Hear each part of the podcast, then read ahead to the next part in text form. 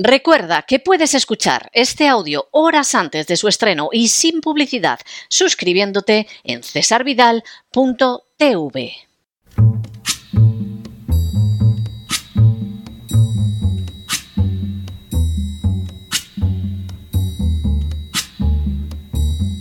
La voz con César Vidal, desde el exilio. When the night has come and the land is dark and the moon is the only light we'll see. No, I won't be afraid. Oh, I won't be afraid just as long as you stand, stand by me. Muy buenos días, muy buenas tardes, muy buenas noches y muy bienvenidos a esta nueva singladura de La Voz. Soy César Vidal, hoy es el martes 5 de diciembre de 2023 y me dirijo a los hispanoparlantes de ambos hemisferios, a los situados a uno y otro lado del Atlántico y del Pacífico y como siempre lo hago desde el exilio. Corría el año 2006 cuando en el curso del verano la organización terrorista ETA denunció públicamente que las conversaciones que mantenía en esos momentos con el gobierno presidido por el socialista José Luis Rodríguez Zapatero habían entrado en crisis. Como forma de orillar ese obstáculo, Batasuna, en función de brazo político de ETA y el Partido Socialista de Euskadi, acordaron celebrar reuniones paralelas que permitieran el avance de las negociaciones. Como lugar para llevar a cabo esos encuentros entre terroristas y socialistas, encuentros a los que se sumó el Partido Nacionalista Vasco, se les ofreció el santuario jesuita de Loyola.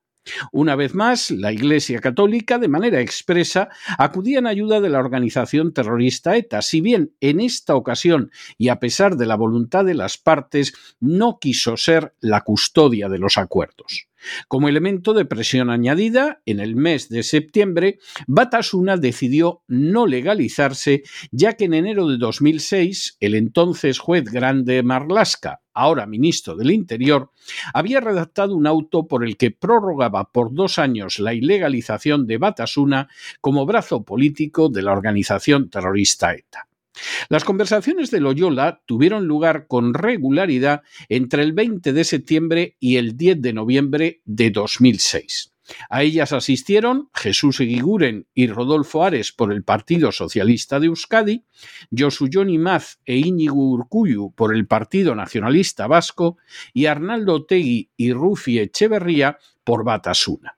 De manera bien significativa, los participantes en las conversaciones en el santuario jesuita fueron llegando a acuerdos que incluían la absorción de Navarra en las Vascongadas, la reforma de los estatutos de autonomía de ambas comunidades, la aceptación de la autodeterminación que sería ratificada por las Cortes y sometida a referéndum, y la puesta en marcha del plan en el momento en el que ETA dejara las armas. Las conversaciones, al igual que las que mantenía el gobierno de Rodríguez Zapatero con ETA, se mantuvieron en secreto y solo años después saldrían a la luz, dejando de manifiesto una hoja de ruta que se iría imponiendo de manera inexorable. Esas conversaciones entre los enviados de Rodríguez Zapatero y la organización terrorista ETA habían sido precedidas por otras celebradas desde el año 2000 entre el socialista Eguiguren y el etarra Otegui en el caserío de Chillarre en Guipúzcoa. Gracias a esos encuentros, ETA recibió un reconocimiento internacional y un avance extraordinario en sus objetivos que hubiera resultado absolutamente imposible tan solo unos meses antes. En las últimas horas hemos tenido nuevas noticias sobre las conversaciones que el gobierno presidido por Pedro Sánchez mantiene con los golpistas catalanes. Sin ánimo de ser exhaustivos, los hechos son los siguientes. Primero, el 10 de octubre de 2017, el presidente de la Generalidad de Cataluña, Puigdemont, dio un golpe de Estado y proclamó la República Catalana Independiente. Segundo, El golpe de Estado, que venía anunciándose desde hacía tiempo, no solo no había sido impedido por el presidente del gobierno español, Mariano Rajoy, sino que había sido financiado directamente por su ministro de Hacienda, Cristóbal Montoro, según este mismo reconoció ante el Tribunal Supremo. Tercero, en un acto de indescriptible cobardía, Puigdemont suspendió la declaración de independencia de Cataluña a los pocos segundos de haberla formulado. Cuarto, puesto finalmente en funcionamiento el aparato del Estado, la Policía Nacional procedió a detener a algunos de los jefes de los golpistas, aunque Puigdemont logró escapar. Quinto, en el curso de los años siguientes, Puigdemont no fue extraditado a España a pesar de la repetida insistencia de los tribunales españoles, pero el Tribunal Supremo sí procedió al procesamiento de algunos de los dirigentes golpistas. Sexto, las penas recibidas por los golpistas catalanes fueron extraordinariamente leves, ya que aunque el Tribunal Supremo probó los hechos, incluida la violencia durante el golpe, optó por darles una calificación penal más favorable y benévola para los golpistas. Séptimo. En noviembre de 2016, Santiago Vidal declaró en una serie de conferencias que en una reunión secreta con Pedro Sánchez, que se mantuvieron junto con Joan Tardá y Gabriel Rufián, y que tuvo lugar en abril de 2016, Pedro Sánchez había expresado su convicción de que Cataluña era una nación y de que su independencia era solo cuestión de tiempo. Octavo. Según Santiago Vidal, Pedro Sánchez les ofreció a cambio de su apoyo para la investidura la negociación sobre la convocatoria de un referéndum de autodeterminación, la no aplicación del artículo 155 de la Constitución y ordenar a la Fiscalía archivar todos los procedimientos contra Artur Mas, Irene Rigau y Joana Ortega por la celebración del referéndum del 9N y que la prueba de estas ofertas eran serias y creíbles derivaba del hecho de que había desobedecido al Comité Federal del Partido Socialista al celebrarse la reunión. Noveno. Pedro Sánchez negó dichas afirmaciones y declaró que la reunión a la que hacía referencia repetida Santiago Vidal había tenido lugar en realidad en el mes de febrero. Décimo. La llegada al poder de Pedro Sánchez en el año 2018 abrió el camino para indultar a los golpistas catalanes, indulto que se presentó como una medida para evitar la amnistía a la que Pedro Sánchez y distintos dirigentes del Partido Socialista, incluidos miembros del gobierno, calificaron como inconstitucional. Un décimo. Las elecciones generales de 2023 concluyeron sin que ningún partido pudiera contar con mayoría suficiente para gobernar. Pero mientras que el Partido Popular se había enajenado todo tipo de apoyos y desperdiciado su posibilidad de gobernar al haber atacado de forma especial a Vox, el Partido Socialista de Pedro Sánchez logró tejer una suma de votos suficientes para ser investido. Duodécimo. Cruciales en esa suma de votos fueron los de los golpistas catalanes que lograron en un pacto cuyos términos totales se desconocen que Pedro Sánchez garantizara la amnistía para los golpistas, entregara cantidades astronómicas de dinero a Cataluña, cargara la deuda catalana sobre el resto de España e iniciara conversaciones de finalidad encubierta con los golpistas catalanes. Décimo tercero. De forma bien reveladora, el centro elegido para las conversaciones ha sido el Henri Dunant, que ya custodió las actas de los acuerdos pactados por Rodríguez Zapatero con la organización terrorista ETA. Décimo cuarto. El centro Henri Dunant cuenta de manera bien reveladora con la presidencia de honor de Javier Solana, el carnicero de Belgrado, antiguo secretario general de la OTAN y antiguo ministro socialista. Décimo quinto. El Centro Henri Dunant es financiado, entre otras instancias, por la Open Society de George Soros. Décimo sexto.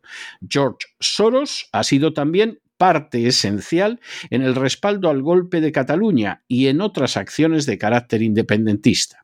Y decimos séptimo, la intervención del centro Henri Dunant en las conversaciones entre el gobierno de Pedro Sánchez y los golpistas catalanes implica la buscada internacionalización del conflicto, de manera que lo que siempre ha sido un problema interno y exclusivo de España se convierta en un contencioso entre dos naciones que ha de ser resuelto con participación internacional. La aceptación por Pedro Sánchez de un mediador internacional para negociar la situación de Cataluña con los golpistas que aún esperan una amnistía que los libre del castigo de sus delitos constituye un paso político de enorme relevancia. Tiene su antecedente directo en las acciones de un Rodríguez Zapatero que aceptó otorgar a la organización terrorista ETA la categoría de interlocutor y que entregó a los asesinos de casi mil españoles la entrada por la puerta abierta en las instituciones y avances políticos que jamás habían conseguido mediante el terror y la sangre. ¿Hasta qué punto la acción de Rodríguez Zapatero constituyó alta traición, cuyas últimas consecuencias aún no llegamos a avistar, es algo que necesitará años para poder ser calibrado de forma cabal? Con todo, Rodríguez Zapatero era consciente de lo ilegal de sus actos y para perpetrarlos tuvo que solicitar el concurso de la Iglesia Católica que le prestó el lugar de encuentros en el santuario jesuita de Loyola, que emitió por boca del propio Papa Benedicto XVI su beneplácito hacia el mal llamado proceso de paz y que obtuvo como mínimo una subida de la contribución del Estado en el impuesto sobre la renta en favor de la Iglesia Católica de un 0,3 a un 0,7%. Pedro Sánchez, por el contrario, ha adelantado ya una amnistía para los golpistas y ha convertido al centro Henri Dunant, que fue mero custodio de los acuerdos en el caso anterior, en un auténtico protagonista público, otorgando así a los golpistas la categoría de parte similar en un conflicto que tiene que acabar en acuerdo. Que detrás de tan sucia maniobra aparezca el nombre del carnicero de Belgrado o la financiación de Soros no debería causar la sorpresa de nadie. Y es que, mientras que las furcias mediáticas intentaban encontrar a Putin detrás de un independentismo catalán que lleva actuando desde inicios del siglo XX y que no ha dudado en levantarse contra las autoridades legítimas españolas en varias ocasiones, la auténtica realidad que se pretende ocultar es que Soros lleva años, demasiados años, respaldando financiera y logísticamente al golpismo catalán sin que nadie reaccione. Quizá porque Sánchez sigue fielmente la política de Soros y lo mismo sucede con el Partido Popular, que ahora mismo está incorporando apresuradamente a sus filas a algunos de los hombres más significativos del magnate de origen húngaro. A quien ahora se dirige a ustedes le gustaría equivocarse, pero no puede evitar la sensación de que la independencia de Cataluña ya está decidida. Quizá por un tiempo permanezca dentro de España con un régimen especial que le permita seguir expoliando el fruto del trabajo del resto de las regiones españolas pero tarde o temprano se pactará un referéndum de independencia que, convenientemente mediatizado por la propaganda, concluirá con Cataluña abandonando España con el aplauso de la Fundación Henri Dunant, de las organizaciones de George Soros, de la OTAN y de los más de 20 países que se habían comprometido en 2017 a reconocer su independencia y que no lo hicieron simplemente porque Puigdemont tardó apenas unos segundos en dar marcha atrás del golpe que acababa de perpetrar. Ahora, con mediación internacional reconocida por ambas partes, todo será más fácil, y lo que pueda suceder a continuación, ciertamente, solo Dios lo sabe. Pero no se dejen llevar por el desánimo o la frustración, y es que a pesar de que los poderosos muchas veces parecen gigantes, es solo porque se les contempla de rodillas, y ya va siendo hora de ponerse en pie. Mientras tanto, en el tiempo que han necesitado ustedes para escuchar este editorial, la deuda pública española ha aumentado en cerca de 7 millones de euros, que por cierto, en parte se deben a contratar al centro Henri Dinan o en subir las aportaciones a la Iglesia Católica, porque ambas instituciones han apoyado de manera muy clara el descuartizamiento de España. Muy buenos días, muy buenas tardes, muy buenas noches. Les ha hablado César Vidal desde el exilio. Que Dios los bendiga.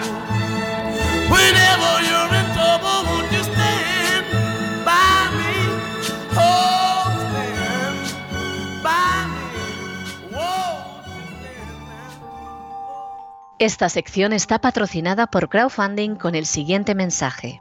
Nuestro Señor Jesucristo, el único Dios verdadero, es misericordioso y nuestro Salvador.